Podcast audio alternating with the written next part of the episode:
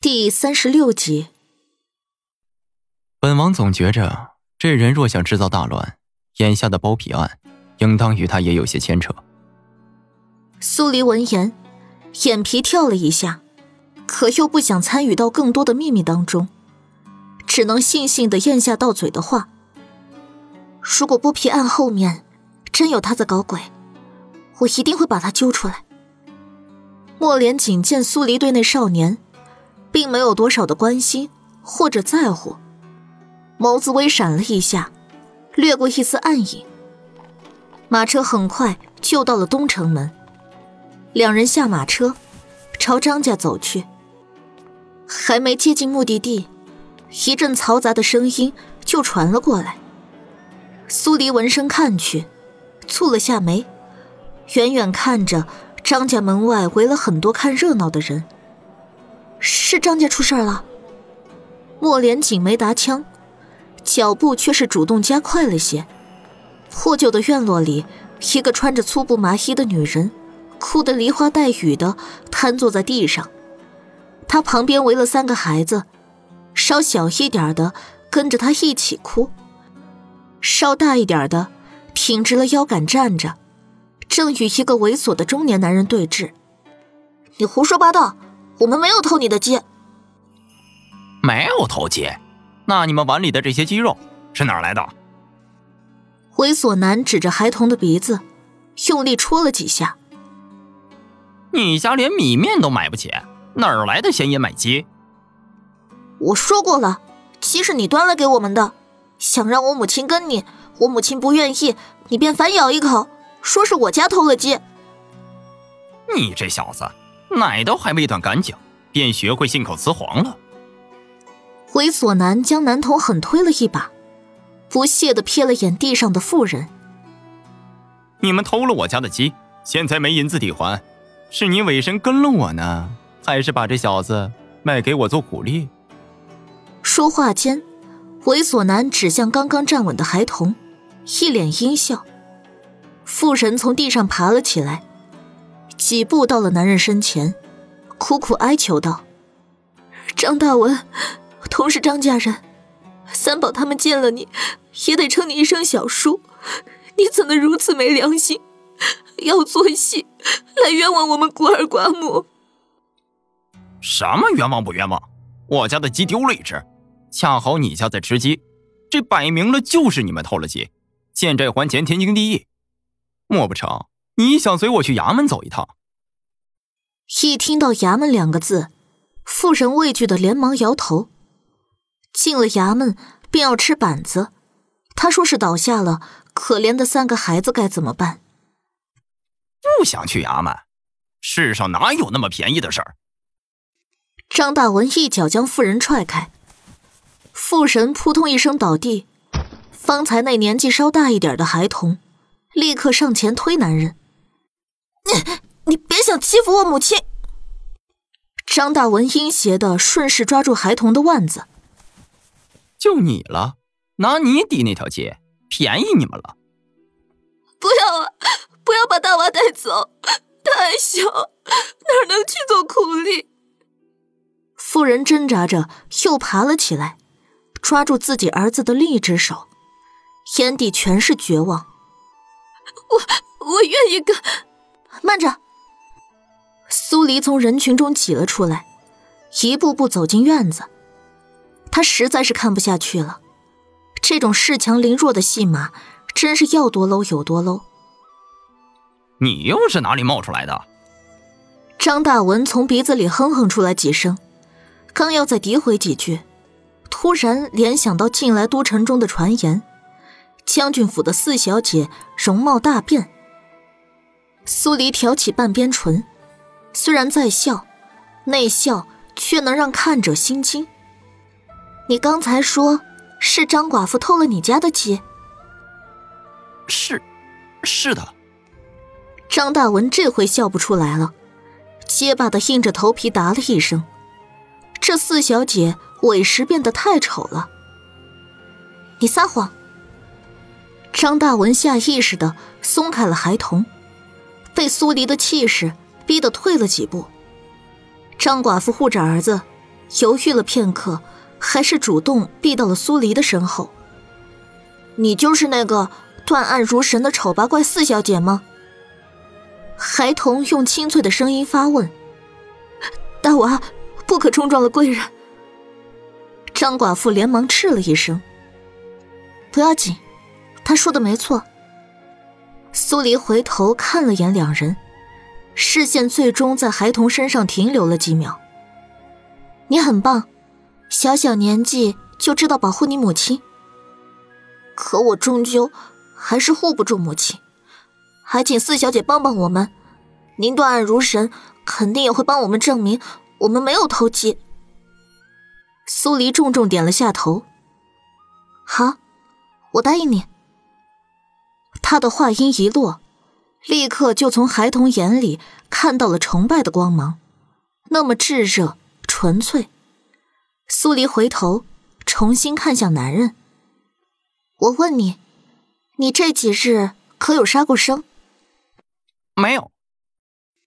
张大文为了撇干净自己陷害的嫌疑，立刻斩钉截铁的否认。苏黎挑了下眉，也就是说，张寡妇家的确是偷了你的鸡，然后自己宰杀吃了，与你毫无关系。那是自然。苏黎闻言，眉眼一舒。心底好笑的同时，走上前，嫌弃的捏了他的衣袖，往上一提，让他的手亮相在所有人面前。既然你说你未杀生，鸡肉与你无关，那为何你指甲缝中还有残留的血迹？张大文的眼神闪烁了一下，顺着苏黎的视线，看向自己的手指，的确。就像他说的那样，他的指缝里还有未洗掉的鸡血。几个围观的人也看清楚了这些，一时间，众人纷纷开始指责张大文。张大文脸色涨得通红。我我这手挠了自己，有血迹也不稀奇。在场的男人不少，需要我请个人替你验身吗？张大文的脸一下子就懵了。我，既然你刚才提到报官，那便报官好了。张大文心虚的拿着那碗鸡肉，见势不对，准备开溜。我看他们孤儿寡母可怜，这事儿便不计较了。苏黎冷笑一声：“你说不计较就不计较了？故意陷害他人，谋取利益，就算是未得逞。”告到官府也要受刑五十板。张大文只觉得一股冷意从脚底板直往上窜，他想直接开溜，却被苏黎一脚踹翻在地，手上那碗鸡肉也洒了。四小姐饶命，我我再也不敢了，我错了。你自己倒是说说，想要什么东西抵消五十个板子？我把我那四只老母鸡都赔给张寡妇，好不好？苏黎抬眸看向张寡妇，她犹豫着不敢有所表示。倒是大娃那孩子，直接招呼两个弟弟妹妹，卷了袖子就去隔壁逮鸡了。滚！如果还有下次，绝对饶不了你。苏黎冷斥了一声，张大文拼命的直点头。哪还有半点刚才的气势？没一会儿，大娃三人把老母鸡逮了回来，围观的百姓也都散了。张寡妇这才不安的开口：“四小姐大恩，我一定铭记在心。若是若是不嫌弃，便进屋去喝杯粗茶吧。”苏黎点点头：“正好，我来这儿是来找你有事的。”张寡妇怔了一下，然后让开，谦卑的邀请苏黎进屋。苏黎回头看了眼莫连锦，两人一起进入主屋。主屋里面收拾的很干净，但桌椅都有破败。苏黎随便找了个地方坐下，本以为莫连锦会嫌弃，却见他连眉头都没皱一下，在他身边坐下。别觉得奇怪，本王在边关时。大多时候都席地而坐。他的话音压得很低，似乎不想暴露身份，让张寡妇一家畏惧。张寡妇把茶送了上来，不敢落座，局促不安的站在一边。你坐下说话吧。张寡妇战战兢兢的坐下。不知四小姐来找我，所谓何事啊？张显仁是你相公吧？他在两个月前病逝了。是。我想知道他的坟地在哪儿。张寡妇虽然不解，但还是把坟地的位置说清楚了。四小姐要查我相公的死因。不是。苏黎摇摇头，犹豫了几秒。还是试探性的开口。最近京中出了剥皮案，你听说过了？张寡妇点头。苏黎接着道：“我现在怀疑剥皮案的案犯很有可能活动了很久，近三个月内下葬的人都有可能遭了他的毒手。为了证实这个推断，我想问你，愿不愿意让我挖坟起棺？”什什么？张寡妇惊住，继而扑通一声跪倒在地。四小姐恕罪，我万万不敢答应这件事儿。相公他走得凄凉，我怎能让他死后不得安宁呢？说完，他还重重的磕了个响头。苏黎连忙把他扶了起来。我不是来为难你的，你不愿意就算了，我再去问问其他人。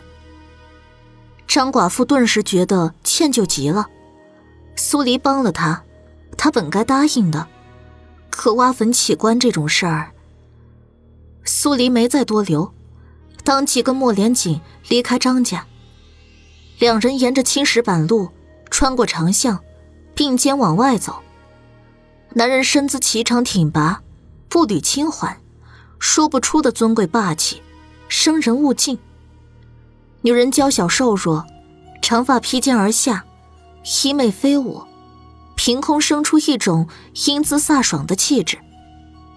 失望了。莫连锦突然开口：“谈不上失望，不愿挖坟起棺，本是人之常情。”本王以为你会愤愤不平，帮了他，你却如此冥顽不灵。我帮他，又不是因为想逼他答应这件事儿。莫连锦唇角勾起一丝弧度，笑得令人捉摸不定。这女人的豁达还真是让他意外。忽然，一支长剑卷着风声，直直朝着两人而来。剑尾的白羽在阳光的照射下，闪着一种冷冽的锋芒。莫连锦揽住他的细腰，身子往侧面飞掠的同时，另一只手。将长剑接住。与此同时，两人避入一处转角，接踵而来的长剑全部射空。苏黎拿过长剑，嗅了嗅剑尖，灰臭、泛腥、无色、辣眼，剑上沾了毒，见血封喉。这种毒在玉针术里有提到过，所以他能够判断出来。莫连锦眸光一沉。看来，是有人不想我们活着离开。苏黎正要说话，莫连锦揽着他，身形再动，又有新的箭雨落在他们刚才停留过的位置。苏黎的后背顿时渗出了一层冷汗，他抬头四处看过，压根找不到杀手的位置。箭雨越来越密集，苏黎能够感觉得到，莫连锦已经开始吃力。好几次飞身而起的时候，险些揽不住他，但他从来没有松开过他。不管前路多么凶险，他一直护着他，穿过箭雨，想要离开长巷。苏黎帮不上任何忙，只能尽力抱紧他，不给他添其他的麻烦。王爷，闻讯赶来的青木手持一把长剑，及时的替两人把剑雨挡开。我去将犯案剑之人杀了，王爷小心。嗯青木朝着一个方向就飞身窜去。没一会儿，一声惨叫就从那处响起。苏黎正想舒口气，莫连锦却带着他踉跄落地。他呼吸急促，那双深邃的眸子染了层猩红。本王倒在此，你快离开！他一把将他推向一个转角，抬手间又接住了一根长剑。苏黎站在剑雨笼罩的区域外，鼻息里还萦绕着他身上固有的味道，让他心底发暖。然而，莫连锦大概是真的乏力了，数根长剑破空而来。他徒手接向最后一根的时候，双腿一软，方向角度顿时产生了偏差。倏的，那根长剑直直的穿入了他的肩膀。苏黎的瞳孔瞬间放大，眼看着他就要倒下。那一刻，他也顾不上什么剑雨剑毒，直接冲了过去，用瘦弱的肩膀撑住他。还回来做什么？莫连锦嘴唇白的吓人，不想让你死在我面前。